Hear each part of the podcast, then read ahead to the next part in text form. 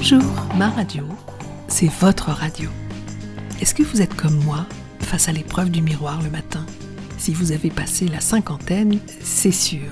Mais même certains matins à 20 ou 30 ans, on aimerait posséder le miroir de la méchante de Blanche-Neige, vous savez, celui qui nous dit que l'on est la plus belle et qui, le cas échéant, nous donne le nom de la plus belle, que l'on puisse tout simplement aller lui arracher le cœur.